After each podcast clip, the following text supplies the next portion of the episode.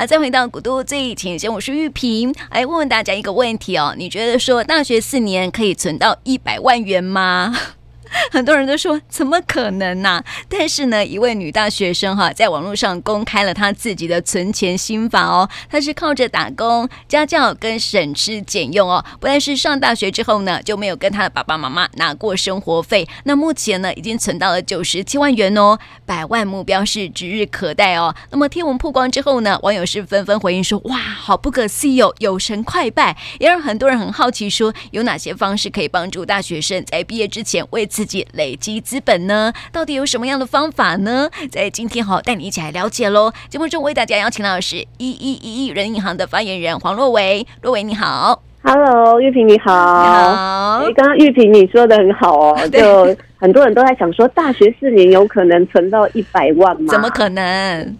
我要讲，不只有可能。今天我们自己也 有一个个案，嗯，那这个个案呢，它是一个台大家教。他交微积分，时薪最高可以达到两千元哦！哇！然后他短短四年时间，他存到了两百万，他月入最高到十几万哦！学生呢？对，好不可思议！对对，他说像他六日啊，他整天的时间，他一排可以排到。十二十三个小时的家教，所以其实他也是非常的拼命。然后他很聪明，嗯，就是他把他家教的区域都安排在他台大的附近，嗯，对。那他就骑脚踏车过去，又省下交通费，又省下了时间。嗯，是好聪明哦。对，而且他教微积分，对呀，对呀，对呀，而且微积分这个没有人可以会的，这个对，真的不是一般人可以教的，所以我们也发现说，的确有些科目，呃，对，我们等一下可以来聊聊有哪些科目的时薪相对是比较高，现在比较热门。是啊，是啊，是啊，所以我们要来了解一下，因为你刚刚说到是家教哈，我就是说学生会赚钱的方法啊，就是家教他的这个薪水好像比较高一点点哈，所以跟往年比较起来哈，今年的家教市场有。什么样的变化吗？好，那特别要再跟大家讲一下，其实以往我们了解家教来说的话，嗯、其实本来就已经是很多人想进入的一个打工兼差职缺，嗯、但是因为它相对的门槛是比较高一点。嗯，不过今年我们就发现了，就呃，我们目前。整个一一一的家教网上面有将近六万五千笔的家教老师，那我们在比较去年九月开学之后五万七千笔的数字，其实短短半年又再增加了八千笔。嗯，所以也可以发现说，其实同学们会希望透入透过这个。比较高时薪的家教工作来增加他的收入，嗯，而且除了学生的端以外呢，家长端对师资的需求也是增加了百分之十哦，嗯，对。对，那主要就是因为这个一零八课纲的关系啊，一零八课纲以前，嗯，对，我想玉萍应该有观察到，过去我们可能都是注重这个数学啊、英文啊，对，但现在不太一样喽，现在增加了很多不同着重的科目，那所以。现在就变成说，这个克制化的教学对于学生还有家长来说是他们比较需要的，比起现在大型的补习班来说，他们更偏向用这样子一对一的教学来做打底。嗯，对。所以我们发现说，一百零八课纲真的是让这个很多的大学生有家教可以赚，因为就是要 强调素养哈，素养学习这样子。没错，讲到这个素养学习，就要特别来不得不提到，就有很多人会说，哎，那除了这个数学、英文这些比较基础的一些热门科目之外，刚刚也提到了，像是这素养类，像是才艺呀，然后甚至是职业发展啊，那又或者是像作文、电脑这一类型的这个补习科目、家教科目，其实都是现在很炙手可热的。那我们也发现说，一般这个。数理化学这些，还有英文，大概时薪是在五百多到八百元左右。嗯，不过这个作文啊，嗯，如果说这个老师非常有名，嗯，就是这个家教他可能很有口碑的话，他时薪最高可以拿到一千元左右。哦，这么高，两倍。对，所以以往我们可能不觉得，在我们这个年代啦，好像比较少听到有人在 补作文，好像很少听到，就是一定就是补国英数嘛，其实国文也比较少人补啊，但是作文那个真的是我们以往不会听到，那现在。的教学方式就是比较重视学生的表达能力，嗯，甚至也有人在补习，像是呃演讲啊、朗读这一类的。对，对，嗯，所以这个补习的方面，好像那个才艺的这个项目也是蛮多的。对，项目非常的多。嗯、对啊，那其实像我们现在一零八课纲就是重素养嘛，还有跨领域的教学。嗯、对，所以。其实现在家长不会只着重在你哪几个科目，比如说我刚刚讲的基本科目要好，嗯、要多方面的发展。嗯、那其实我们这边也为了说要协助家长来把关这个教师的品质，嗯、我们也特别首创了这个好评师资的制度，是让家长用心级还有回报呃他们的评价。那透过这个公开的。评语来鼓励老师。嗯、那目前我们这边有一千四百位老师都有获得好评。嗯，是，我觉得那个评比很好哈。但是我们待会再聊这个部分哦。我想先了解一下哈，对就是说很多的这个呃大学生哈都是在课后有打工的计划嘛哈。那这些这个打工啊，他们最主要的原因到底是什么呢？是因为现在学费太贵的关系，所以非得要打工呢？还是因为在台北生活大不易，所以也需要去工作这样子？是什么样的原因？这个原因刚刚玉萍讲的都中哦，都中哈。对，好，那我们先简单来分析一下，嗯、那就来看看金融联合征信中心，他们也有调查了这个二零二一年个人学贷学子们的平均学贷金额还是高达了二十万三千多元哦，嗯、所以这个扛学贷的压力很沉重啦。嗯、再加上呃，现在很多人都未雨绸缪，他们也觉得说有感到现在的。平均起薪相对比较偏低，嗯，所以他们就会想说提前部署啊，可能我在学生时期，我赶快先存个，不要说一桶金半桶就好了，对。对，嗯，赶快累积起来，那是不是出社会以后呢，压力不要那么大？这个，对对对，然后再加上呃，其实这个打工又或者是做家教，也是一种培养人脉，又或者是呃。来提前抢先来了解职涯发展个人形象的一个好方法，嗯、所以其实现在的小朋友都相对的比较保守一点。对对，没办法，这是时势所趋啊！哈，没错，再加上呃，这个家教时薪其实比较高啊，它是一般攻读，就像我们知道平均的呃这个资。基本的时薪嗯。是一百六十元，对，那跟我们这一次的调查，家教的时薪平均落在四百七十二元，这相较了相较之下差了两倍多哎，嗯，对。对，所以当然大家会觉得说，哎，那我当然是可以多赚一点，那时间相对又比较弹性，嗯，那以攻读来说的话，其实也是有人选择我。一些时间拿来做攻读，嗯，一些时间多的时间我拿来做比较弹性的家教，变成斜杠大学生。哦，真的啊，然后又是学生的身份，然后又要攻读，然后又要当家教老师，家教，对，所以真的是很辛苦啊，辛苦啊，尤其因为现在少子化嘛，所以其实家长跟学生对于这老师的期待都很高啊，嗯，那更会着重这长期的效果，所以也有可能说。我跟你补了几次以后，发现不合适，马上就换人。嗯、其实当家教也是挺有压力、哦。是啊，没错。然后也有那个小朋友的那个成绩压力，考不好有没有？对学生考不好就要先怪老师一下，这样。啊，真的。那除了像这样子的情况，嗯、我们也有遇过有家教老师分享过说，对他有被学生用不礼貌的言语对待，就是开黄腔啦。嗯。对，有遇到这样的情况，那甚至呃，也有一些家长，他可能你今天是来教英文的，嗯，他就会说，哎，那你可不可以也帮忙他看看数学？数学 加量不加价？对，对，那到底是要教哪一科？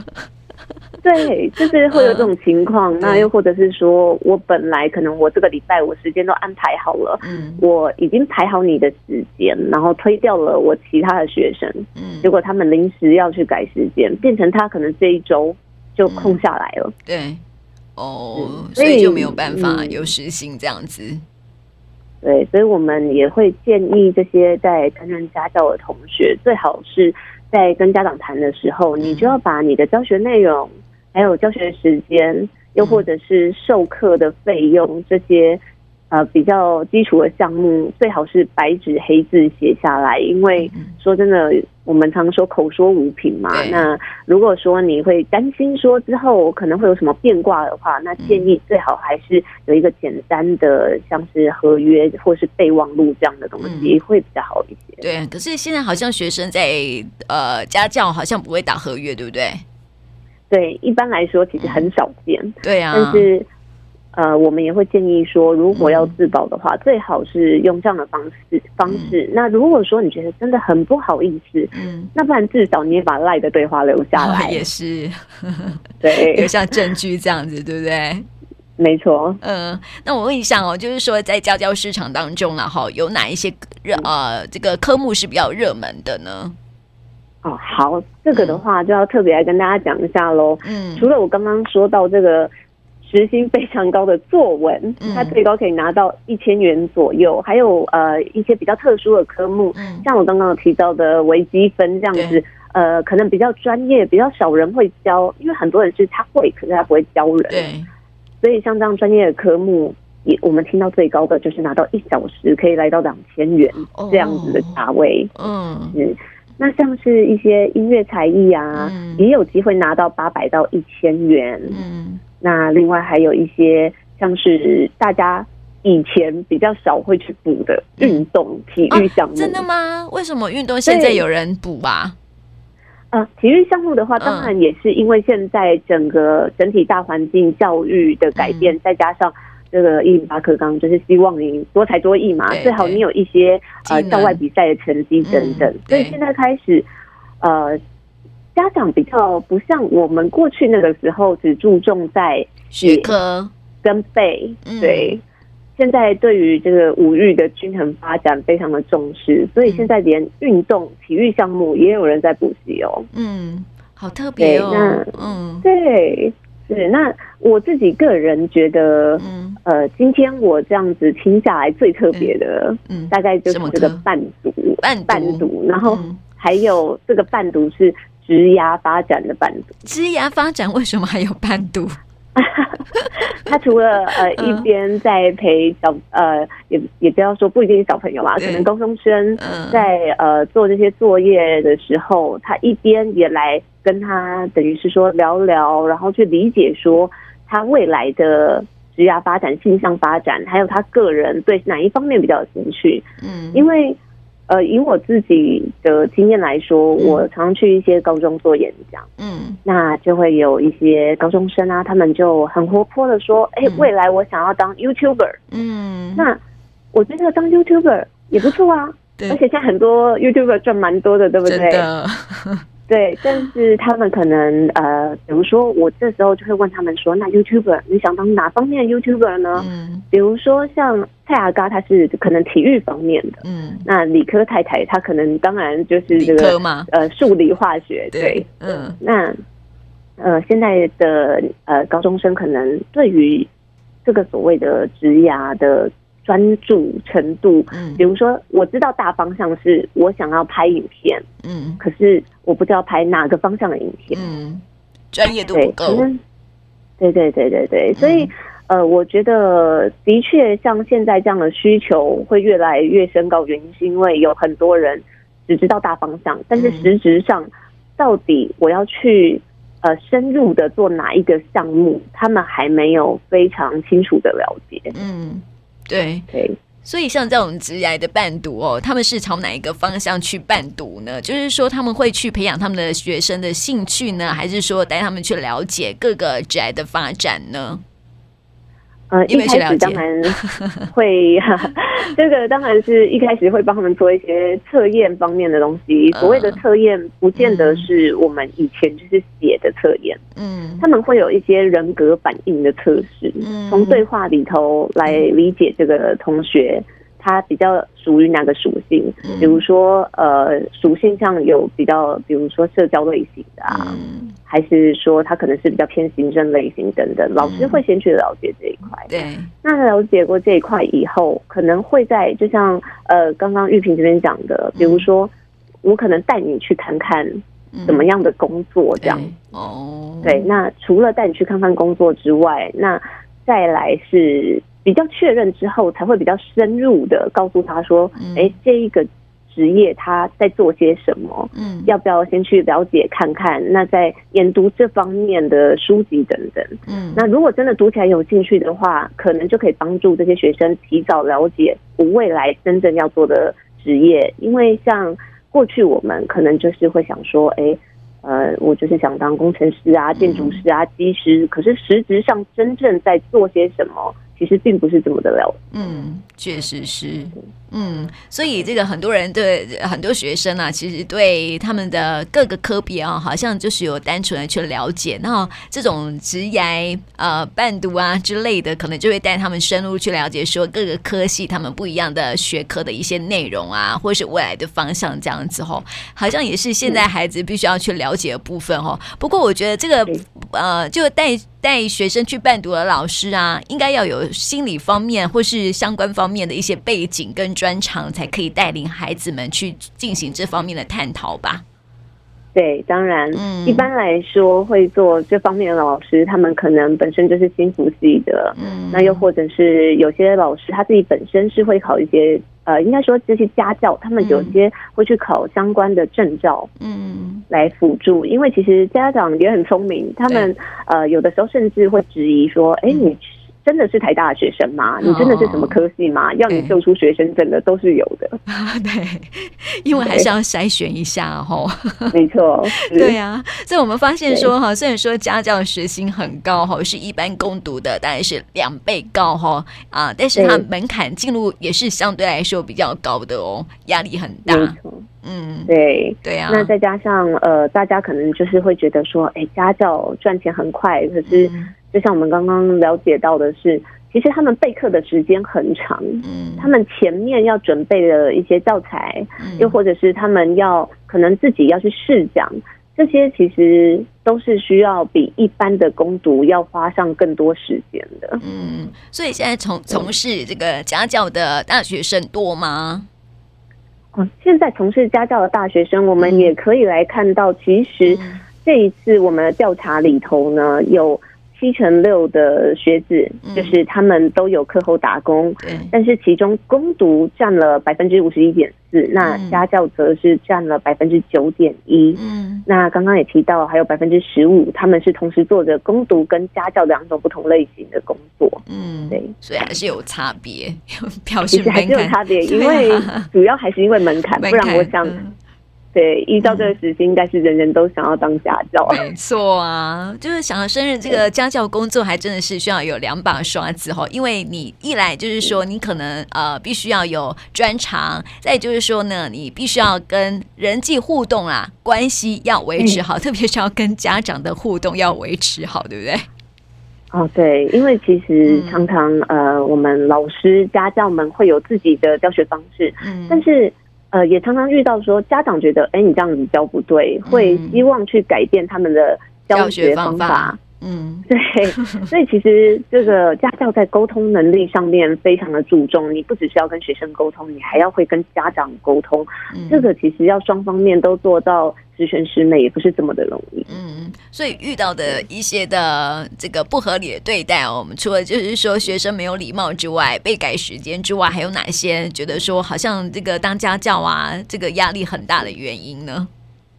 呃，就如同我刚刚讲到的，嗯，其实很多的家教都会遇到。这个加量不加价的问题，就是，哎，你突然要我临时说，哎，今天他有一个什么不会，你可不可以再另外教他？比如说，我明明是来教英文的，就你突然叫我教数学、教作文等等。那其实我们也是要呼吁一下啦，因为呃，说真的，各有所长。那其实这些家教们呢，他们在教学之前都要花很长的时间去做准备。那在没有准备的情况下，临时要他们再多教一点什么，其实对学生来说也不见得是好事。没错，对，有没有遇过说那种呃教啊、呃、当家教的时候啊，有那种不舒服的被对待的方法状况？呃，就嗯，对这个情况的话，比如说是家长口气比较不好，嗯，比如说为什么教这么教到这么晚之类的，嗯、又或者是说。呃，被学生用不客气的言语对待，因为像我们也有遇过说，嗯、的确有老师，他曾经因为他教的可能就血气方刚的 高中生，对，对，那回来就是对他开黄腔，那那黄腔是非常不好听的，对、嗯，所以也让他有点心生恐惧。那像这样子的个案，他自己本身后来他就不再接异性的学生，他接的都是同性的，嗯，对。对，好像是这个家里面有女孩子的话，也不太喜欢，家长好像也不太喜欢找男教师吧。是不是？哦，对，这、嗯、个性别上的话，的确也是家长会考虑的因素。嗯、呃，就像诚如玉萍所说，我自己就有一个朋友，他就不会给自己的小孩子请太帅的男家教，他怕他的小孩分心。对对对对对，突然谈起恋爱来之类的。对对对，所以这个可能也是家长会顾虑到的地方。嗯、但其实呃，基本上。通常这个家教除了在我们家教网上会有这些呃获得好评的师资之外，其实很多师资都是学生家长之间口耳相传。嗯，所以口碑也很重要，千万不要坏了自己的名声。没错，没错。但是我想了解一下哈，我们这个家教网当中啊，就是说有给老师评比，有没有给家长一些评比啊？有这种状况吗？目前是没有给家长评比这个状况，但是其实双方是可以互相呃，就是留言这样子，但是倒是没有说你是五星家长这样子的，目前还没有这样的机制。但是有五星的那个老师啦，哈，对对对对对。那呃，因为一般来说，呃，其实这就有点类似像我们 Google 的功能啦，嗯，就一般都是客人顾客会给餐厅评价，那目前。呃，餐厅端给顾客评价这个倒是还比较少这样子 类型的功能，所以我在问什么问题？但这也可以呃变成我们未来 就是成长的方向。嗯、因为你知道，有时候那个学生也很害怕会遇到 OK，你知道吗？对不对？而且那个学生，哦、对啊，学生特别是比较不善交际，然后不晓得人心险恶之类的，那可能会遇到一些不合理的状况，也不晓得该怎么去解决啦。哈。所以这个，哎，我觉得有时候啊，这个呃，既然说老师会被评比啊，那家长。呃，再想想这个，对对对对对，双向沟通也是一个好处，这样子哈。那么说到不合理的对待哦，学生在打工的时候有没有一些的打工陷阱要特别注意呢？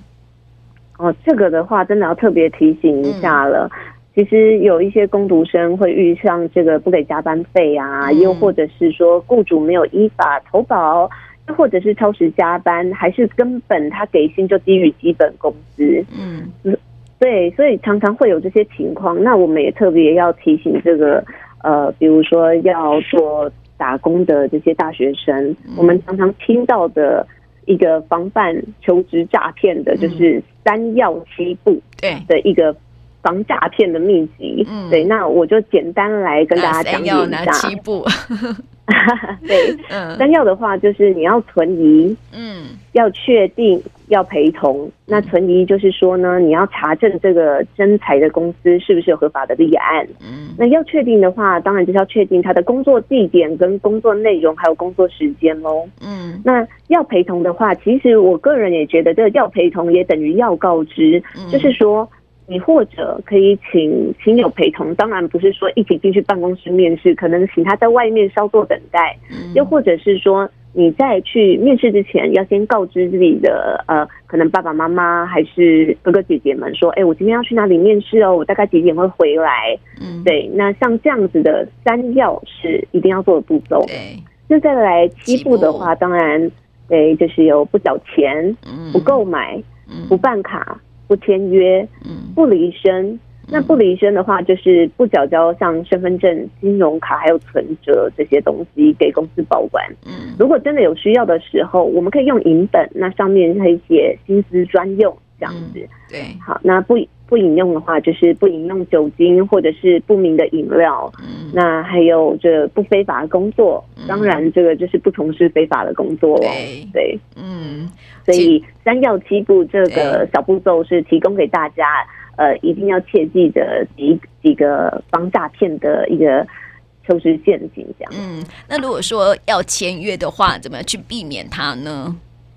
就是公司可能会，公司可能会有一些理由说啊，你要签约啊，就是保障彼此的权益呀、啊，这部分呢、啊，有没有说一些呃该注意的呢？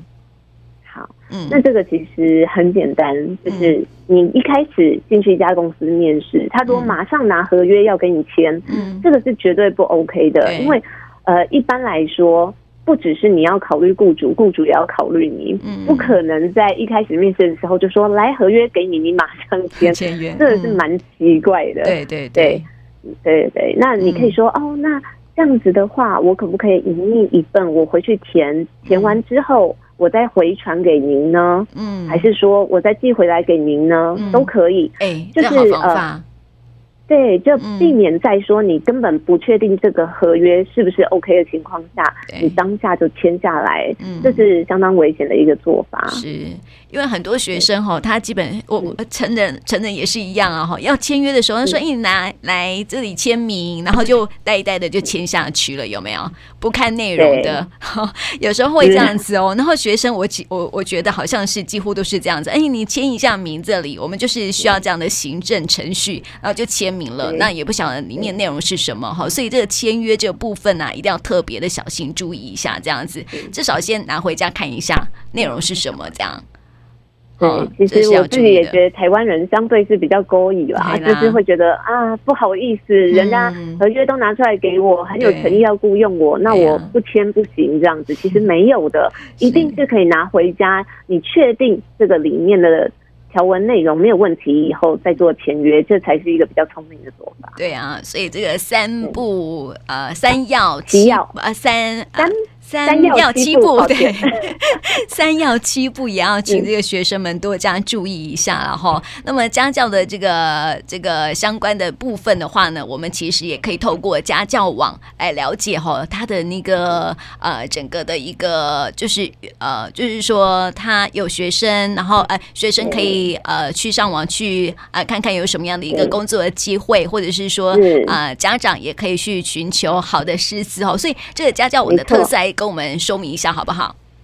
好，那特别跟大家讲一下，我们一一家教网呢，它虽然是一个免费的家教媒合平台，不过还是为了要确保教学品质，所以也设立了家长端的这个成交回报跟评价。嗯，那刚刚有提到像是星级满意度，还有公开的评语。除了鼓励更多的优质家教被看见之外，也是让大家在找这些家教的时候能够更透明、更放心。那目前已经有超过一千四百位家教都有获得好评，所以欢迎这些有家教需求的家长，或者是想要找家教案源的呃同学们加入会员来刊登履历。对，在不景气的市况下来打造个人的知识经济。是啊，是啊。那如果说对于这个其他打工的一个项目呢，有想要更多的了解，或是说避免这个求职陷阱的话呢，其实也可以透过我们的这个呃打工，哎，应该有一个呃网，是我们有打工网。嗯、然后另外呢，其实，在我们一一的呃打工经验谈里头，也都有分享到，就是比如说在。呃，打工的时候，打工前要特别注意什么？入职以后要特别注意什么？这在我们一一一一人力银行上面都有很清楚的分享跟分析。嗯、是，所以我们刚刚透过哈，让刚节目开场的时候有说到，我就是说大学四年有可能会存存到百万元吗？真的是有可能哈。就是说靠着打工跟家教还有省吃俭用呢，其实就可以哎，就有学生就存到九十七万元了哈，这也是蛮厉害的哈。就是在短短这个。短短大学四年之间呢，就可以呃先存到第一桶金，我觉得蛮厉害的哈。所以就是可以利用自己的专长，然后去呃寻找打工的机会，但是还是要特别小心一下打工的一个陷阱，还是要多注意一下。然后呃也可以为自己培植一些的实力哦，就是呃进入职场的实战力、即战力也是不错的哈。所以也啊带大家一起来了解今天这个家教攻读抢钱大作战的一个调查喽。那今天呢，也谢谢若伟来到我们节目当中。谢谢你，是谢谢玉萍，谢谢你，谢谢，好，拜拜，拜拜。